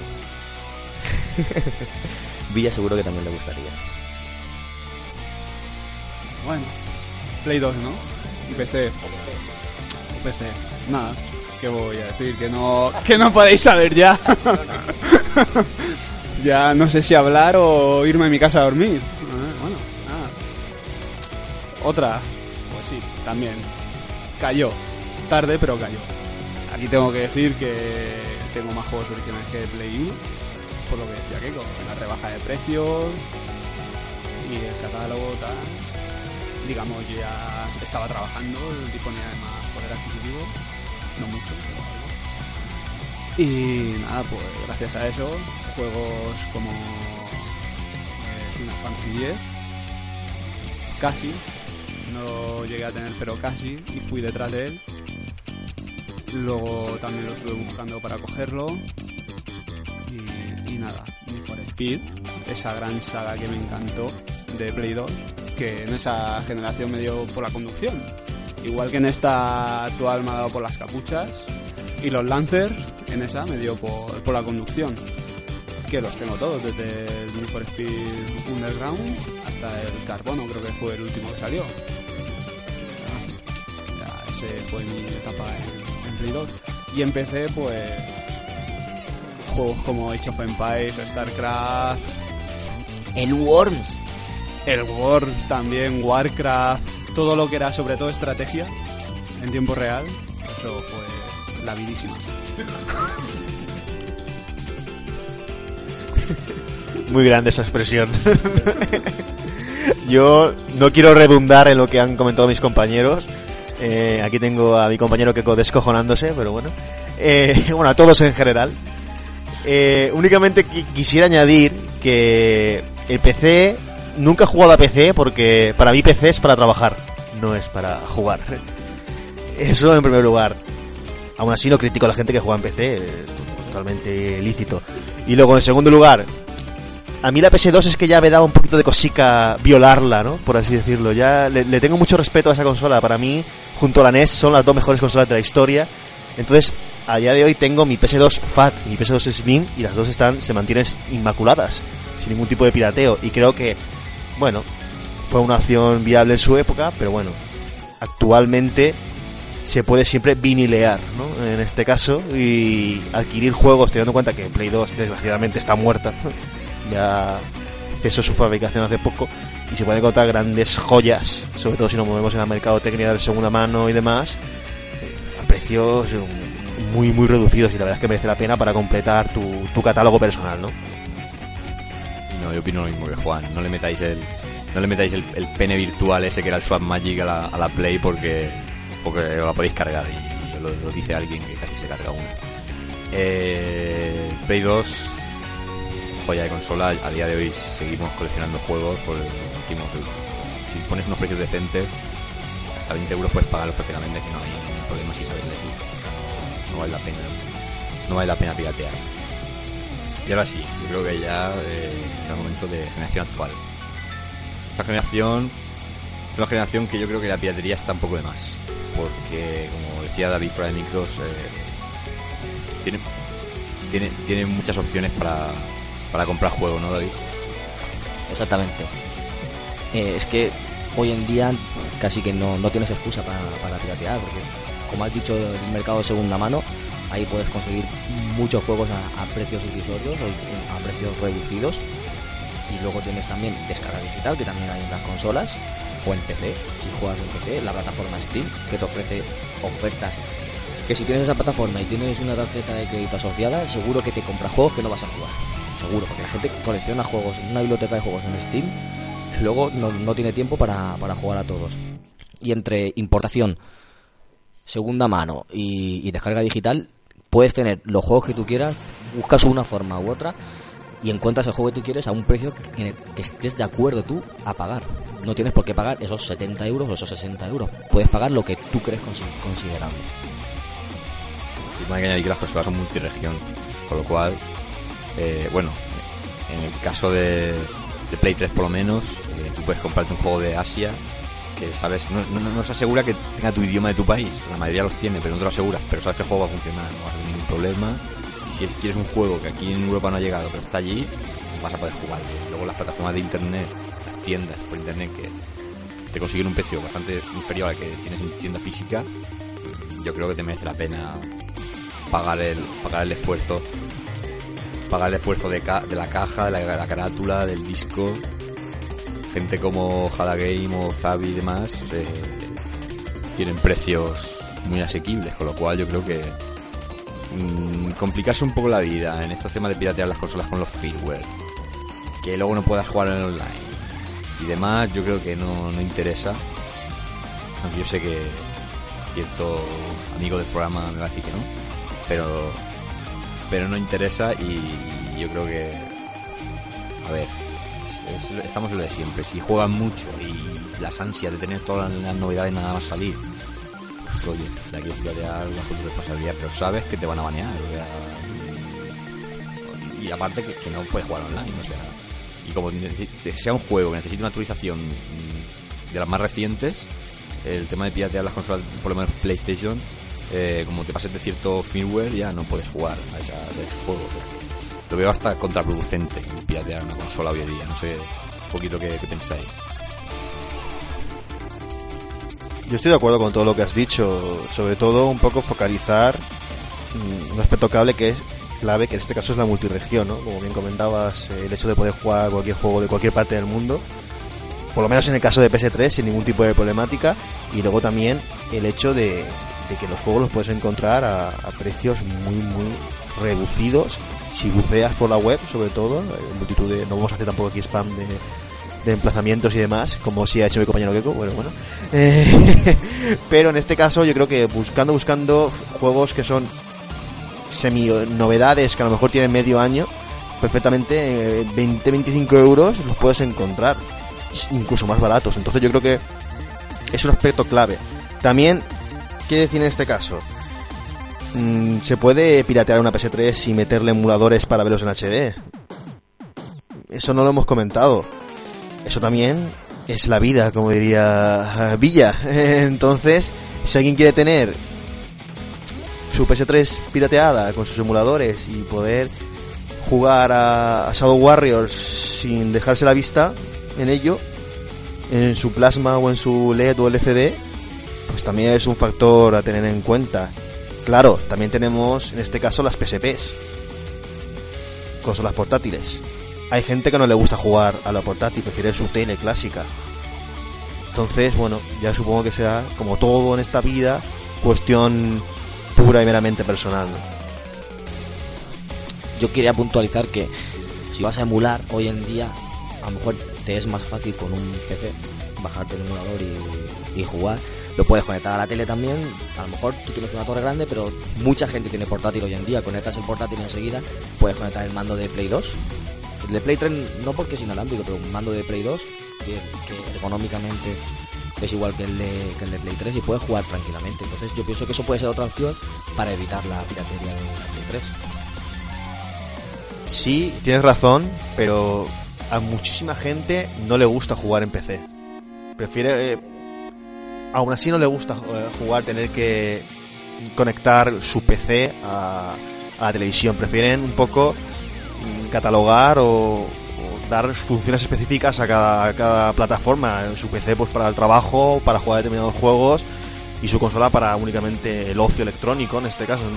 Entonces me, me consta que muchísima gente le da muchísima pereza conectar un PC, por ejemplo, a una televisión. Quieren tener su PC al monitor y su consola para jugar a videojuegos. Si en esa consola, con el pirateo en este caso, te da la opción de instalar emuladores de todas las consolas previas, hacer un recorrido histórico sobre tus plataformas o consolas favoritas y tu catálogo de juegos también predilecto, pues yo creo que es una opción muy, muy viable que se puede respetar, ¿no? En este caso. Pues nada, llega mi turno en esta generación actual. Perdón. Y nada, sí, mucha gente me ha dicho que el pirateo de, mi caso de Xbox, que gastado mucho dinero, está el tema hoy en día, tal, no sé qué. En esta, en esta generación me he caído. Eh, me he negado con la piratería. Digamos, aparte del hecho de que las consolas estén conectadas online, te banean la cuenta, y como dijo Keiko en la anterior edición del programa, yo soy un cazador de logros. Y me encanta ir publicando los logritos que voy consiguiendo. Y, Inundando Facebook. y nada, bueno, a mí es, es un aliciente, un aliciente de esta generación actual también. Y, eh, y nada, ese es el caso en esta actual generación. Pues sí, Villa, vemos que eres un tipo que te ha reformado, las capuchas han servido ya totalmente. Y, esas ediciones de coleccionista con esos objetos de valor que, por mucho que se intente piratear, eso no se puede comprar pirata. Así que, por ese lado. Pero es que hoy en día tampoco hace falta. Eso sí que hubiera. Lo que voy a comentar ahora sí que hubiera sido un problema bien gordo para las consolas y para las compañías. Tú ahora coges y, y te bajas un emulador de PlayStation 2 que te puede ocupar 40 megas en tu PC. Y no te hace falta ni consola, ni juego, ni hostia te bajas la ISO, configuras bien el, emulador y se ve el emulador se ve mejor que la consola en cuestión, incluso a veces con más rendimiento. Entonces, imaginaos si sale Play 2 o X consola y te sacan un emulador en el mismo momento que sale la consola, un emulador testeado 100% y va perfectamente y entonces ¿qué hacen? Pues los grandes almacenes se quedan con todo el stock de consolas sin vender. Porque ya la gente diría, bueno, gastar una consola que, sale y vale 100.000 pesetas. Cuando cuando puedo tenerlo en sí sí extraña pesetas. Estamos hablando de, cuando la de estas consolas cuando, cuando aparecieron. Entonces eh, eso hubiera sido un caos. Si realmente no te hace falta la consola para piratearla y con tu PC podrías tener un, rendimiento mejor incluso que la consola pues imag- imaginas el caos que se hubiera montado Creo que ya te comentó Rode una vez eh, que nos reunimos que para poder emular una consola necesitas que la tecnología sea no sean 10 veces más potente. Entonces, claro, ese caso que tú dices ahora no se podría dar todavía. Pero el otro caso que te, que te comentó, que es ese recurso que tú estás deseando tener, de ese que, que me puedes comentar. Pues sí, es el. De, de un nombre un poco raro, este artilugio. ¿Cómo, cómo se llamaba David? Creo que dijo Blackberry Pi. Sí, al- algo así. Es un pequeño. Una especie de ordenador centralizado en, un, en un pequeño recipiente, digamos, algo más grande que un disco duro, por decirlo así. Un mini barebone de estos. Preparado con una plaquita lo suficientemente potente para emular desde Nintendo hasta quizá Neo Geo y PlayStation 1. Y si te- cuanto más dinero te gastes, evidentemente podrás emular más magra, ¿no? Que diríamos nosotros. Con lo cual, a lo mejor en 150 euros, tienes un multisistema que no es, no es un ordenador. Tú ya sabes que eso es tu plataforma de juego y tienes, te cuentas a, a tu monitor por USB y tienes, si te lo- tú te lo haces como tú quieres, porque al fin y al cabo es un ordenador, tienes que meter su sistema operativo demás. Pero tú puedes desde de Game Boy, el sistema más bajo, hasta una PlayStation 1. Y, como hemos dicho, te gasta más dinero, le metes PlayStation 2 y demás. Y a un precio re- reducidísimo. Más que prepararte un ordenador en condiciones para jugar. Entonces, lo que yo quería decir. Decimos que, como dice David, eh, sale una, consola, no te puede salir un emulador realmente al mismo nivel para el ordenador. Pero esto puede que cambie en mucho tiempo, porque si tenemos en cuenta que PlayStation 4 y la próxima Xbox si van a ser una- unas grandísimas consolas con el incremento técnico que van a suponer, pero los ordenadores están a mucha escala más superior a las consolas que vayan a salir. Si lo pensamos desde este punto de vista y se investiga el hardware que van a tener más consolas, creo que, que puede salir el perfecto hacker que puede hacer un emulador a la misma vez que salga la consola de cuestión. Con lo cual, ese, ese, ese, ese supuesto caos puede que esté más cerca de lo que nos imaginamos. Y no sé si influirá en algo también, pero la, la siguiente generación tendrá más estructura de ordenador, ¿no? Sí, prácticamente es un ordenador de hoy en día. O sea, lo que pasa que por eso, por eso decimos que mm, Si los ordenadores están por encima, tú estás presentando un, soporte inferior, aunque tenga una calidad brutal, pero es inferior a lo que se puede hacer hoy en día con un ordenador, yo creo que veremos si no estamos ante el fin de la consola. En general, todos los usuarios de la comodidad que decíamos, de que prefieran tener una consola que directamente pongas el juego y te olvides, a un ordenador en que tengas que instalar, te cuenta de Windows en el caso de los PCs y demás. O sea que Es que para ese caso, que también puede ser el caso de Juan, van, también están investigando con las, las Steambox. Que la primera que han, que han anunciado Pistón val- se supone que vale un pastón, juego de palabras. Pero que si sacan una como la que tú has dicho, que esté bien de precio, tú la conectas a tu tele y eso. Y tiene un sistema operativo que, como- que puede ser como un media center, que tú eliges ahí el juego que quieras. En las Steambox serían con tu cuenta de Steam, conectado a tu biblioteca de Steam. Pero si, como son PCs también, como las nuevas consolas, también puedas instalarle tú más cosas. Le puedes instalar emuladores y puedes jugar también con eso. Entonces lo podías tener todo en uno. Nueva generación y emuladores con generaciones antiguas. Todo fácil de usar, que con un mando puedes manejarlo bien y a lo mejor algún shooter que prefieres un teclado un ratón lo puedes conectar. Y en un aparato de eso lo podías tener todo. No sería piratería porque los juegos nuevos los, los estarías comprando. Lo que pasa es que el- la emulación es piratería, no es piratería. ¿A qué huelen las nubes? Las nubes no sé a qué huelen, pero el, tema de emulación, por eso yo no sabía si tocarlo o no, por, por ese tema, porque no estamos tan seguros que sea una cosa pirata o no. Estás emulando. ¿Qué decir? También se emulan sistemas operativos y se, emulan máquinas. Tú tienes en programación muchos servidores que usan para, para página web, todo. Los servidores que tú tienes son virtuales. Hay un servidor físico con unos con unas aplicaciones que, que emulan otra máquina. Entonces, eso también es emulación. Eso no es piratería porque tienes licencia. De hecho, tú instalas un sistema operativo, si es un Windows, por ejemplo, tienes licencia de Windows. Si es un sistema operativo libre, como puede ser Linux, no es piratería porque son sistemas libres. Entonces, el tema de emulación sería saber si esos juegos tienen licencia, no tienen licencia, si la licencia ya se terminó, por, prescribió por los años, o ese sería el tema. El tema de la emulación se ampara siempre lo que hemos dicho al principio del programa. Se, se debe amparar en la frase de eh, son copias de seguridad para que tú tengas tu juego verdadero en casa y no lo tengas que gastar. Por lo menos en las ROMs de juegos viejos. A día de hoy, si por ejemplo, habiendo emuladores como el de Play 1 y el de Play 2 que te permiten meter el, CD en el ordenador, el juego original en el ordenador, que el ordenador te lo lea, yo creo que para gente a lo mejor que se le haya estropeado la consola o que ya no la pueda adquirir, pues si conservan los juegos no lo veo una mala opción, porque de todas formas Sony ya no va a sacar más beneficio de, de la consola, en este caso. Pero claro, mm, es siempre está la cosa ahí, en medio. Siempre hay una línea en la que uno si se pasa un poco puede estar delinquiendo o no. Entonces, pues es lo de, lo de siempre, lo que, lo que decimos. Yo creo que para ir finalizando ya el programa, ya es hora. Eh, vamos a ir un poco con las sensaciones de cada uno, un poquito, ¿no? Lo estamos hablando. Bueno, y como siempre me toca a mí primero, ¿no? En cuanto a conclusiones genéricas, ¿no? Presentamos el, último, pero él es primero para todo. En fin, bueno, qué decir, tampoco quiero redundar en, lo que he dicho anteriormente. Viva la emulación, eso en primer lugar, sobre todo la emulación clásica o de juegos clásicos. Eh, y luego, en segundo lugar, la piratería a mí me parece muy bien en cuanto a temas de juegos clásicos, ¿no? Por así decirlo, como he dicho anteriormente, NES, NES clónicas, piratería en PSX o incluso en, como en consolas portátiles, ¿no? Me parece que amplía tanto la posibilidad de poder catar o jugar a muchísimos juegos, sino como también posibilidad de emular consolas antiguas en, único- en una única plataforma, ¿no? En un único, no sé, aparato, ¿no? Por así decirlo.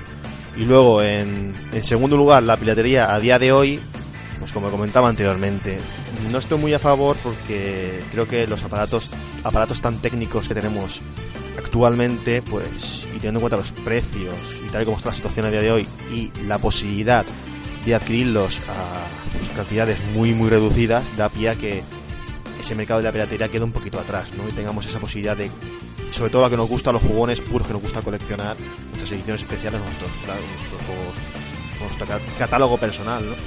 creo que es una opción muy, muy interesante. Tampoco hay que negar que, por ejemplo, una PS3, si la queremos piratear para tenerla también, como comentaba antes David, no solo como un, aparato en este caso, una plataforma para jugar a nuestro juego actual, sino también como para jugar a esa emulación clásica, a tener ese catálogo personal, pues no vamos a negar que también es una opción viable, pero bueno, siempre tenemos también el tema de los ordenadores o otro- otros procedimientos que también se pueden utilizar. No quiero hacer apología de la piratería. Creo que el programa ha derivado un poquito en, apología o alabanza de la piratería, pero bueno, hay que decir que en épocas pasadas fue un, gran procedimiento que nos dio muchísimas alegrías y que igual a día de hoy, teniendo en cuenta que el mercado ha cambiado, cada uno podrá gestionarlo como quiera.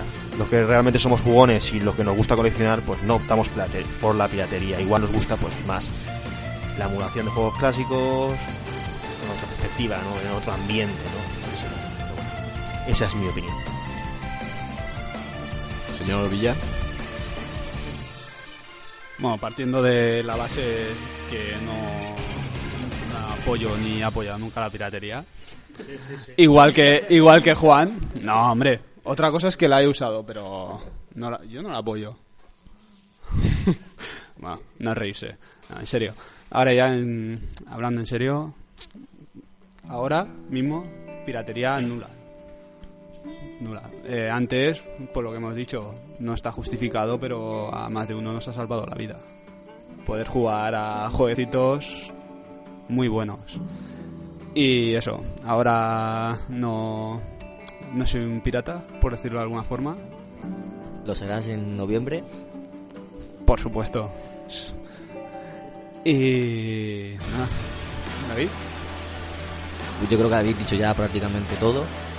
Como decía Juan, no hacemos apología. Apología histórica a lo mejor sí que hemos hecho, pero, pero no, no, no la defendemos ahora porque por eso, porque tenemos recursos, tenemos otros medios de conseguir lo que queremos, los juegos que queremos y creemos que podemos optar por esos, esas otras vías y no maltratar al sector que tan tan duro lo tiene hoy en día porque hoy en día lo tiene bastante complicado no era como antes aunque se vende más porque eh, más gente juega pero lo tiene complicado.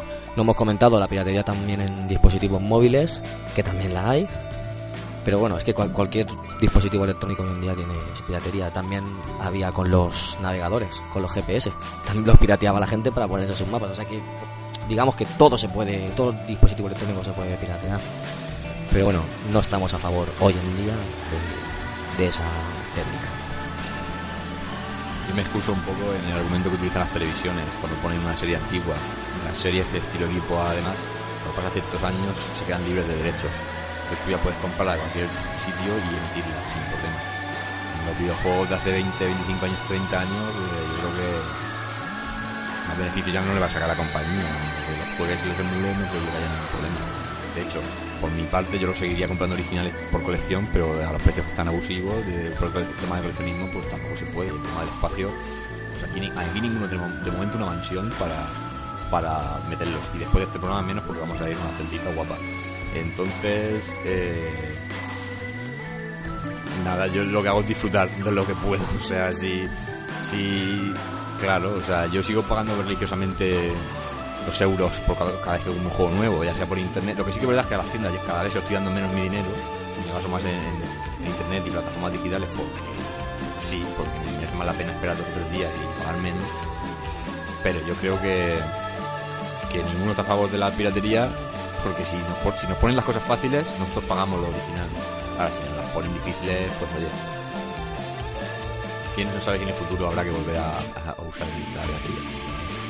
Y una cosa que, os quería decir, que me ha cortado David y ya se me ha ido la pelota, es decir que lo que yo veo mal, entre comillas, o sea, bueno, no, no mal, sino menos malo, entre comillas, de la piratería, es que sea el consumo propio.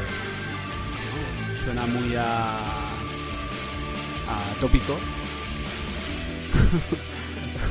Sí, David, también. No quería decirlo así, pero bueno, suena muy atópico que tú te, por ejemplo, alquiles un juego o te dejen un juego o lo que sea, tú pagas el alquiler, te lo grabas para ti mismo Y lo que veo peor es el negocio que hacía el típico camello. Que vamos, yo creo que más de uno se ha podido retirar grabando y poniendo chips. ¿No? ¿Qué creéis? Y es que hayas comentado otro recurso que tenemos. Si no quieres comprar de segunda mano, no quieres comprar digital, no quieres comprar de importación, alquílalo.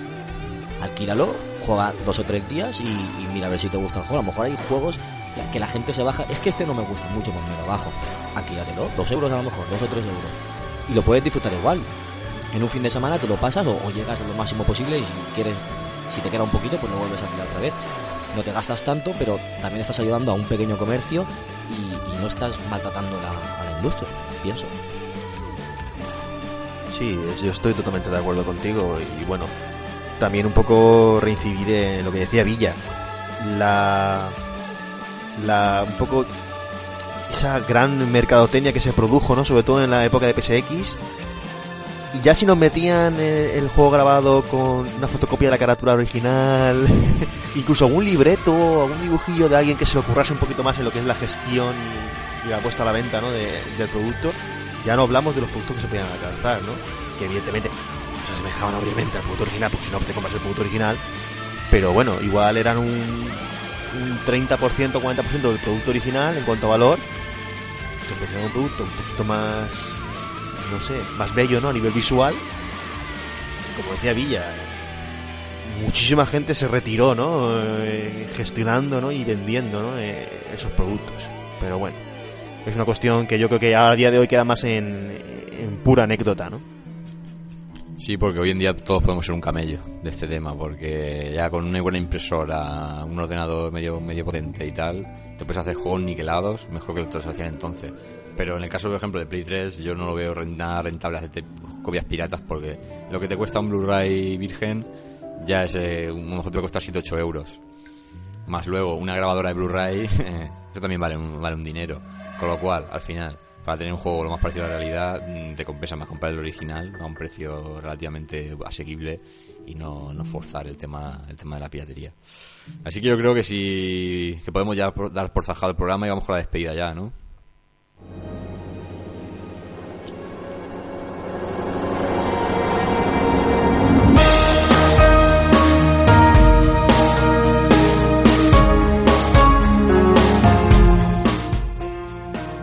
Ha quedado un programa más largo de lo normal, pero bueno, si aprovecháis estas fiestas de Semana Santa para que lo podáis gozar a gustito, lo, lo, mientras mientras veis los pasos, tomando una burrita, os ponéis los casquitos, se pone su móvil iBooks, se pone Game Belts, y entre enchunda en chunda de, de los pasos, oís estos comentarios piratones que os hacemos desde aquí. Y nada, y como siempre voy a despedirme de, de mis compañeros y como siempre el primero, Juan Velasco.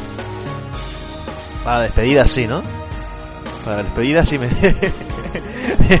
Muy bonito. o nada, eh, deciros que siempre un placer acompañaros en Game y creo que quiero meter un poquito de spam y solo digo que en breve tenemos ahí una entreguita de nuestro blogcast Vintage Player con un juego de repartir eh, mandanga de la buena por la calle, ¿no? Como, como se diría, ¿no, Keko? Tenemos por ahí el Doble Dragón 2 de NES, que yo creo que es un juego fucker, ¿no? Partir hostias a y siniestro, yo creo que lo vas a gozar un poquito.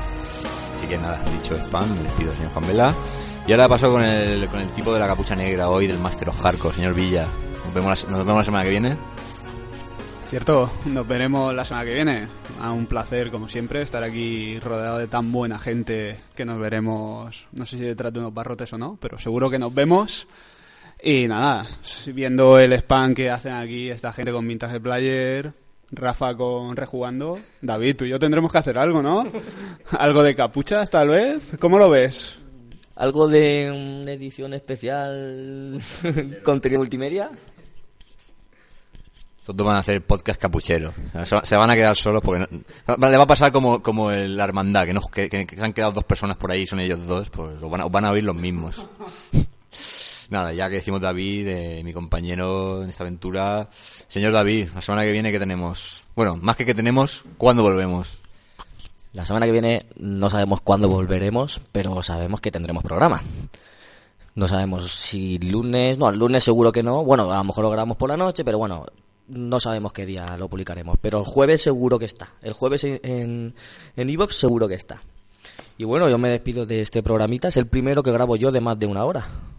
Sí, sí. Ahora que caigo, vosotros sí que habéis grabado alguno vía Skype, pero en este nuevo medio aquí en la sala es mi, es mi estreno con un programa de, de más de una hora y la verdad es que me voy satisfecho. Nos gusta hablar demasiado. Así que nada, yo también me despido de vosotros, señor.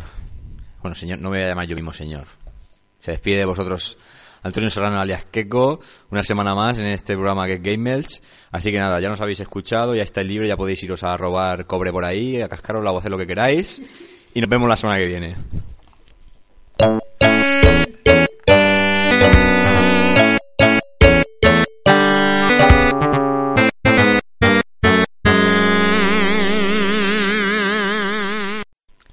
Bueno, y en el episodio de hoy les vamos a decir que no apoyamos para nada la piratería y recuerden, no se droguen, compren juegos originales y hasta la próxima semana en el próximo capítulo. Chao, mira.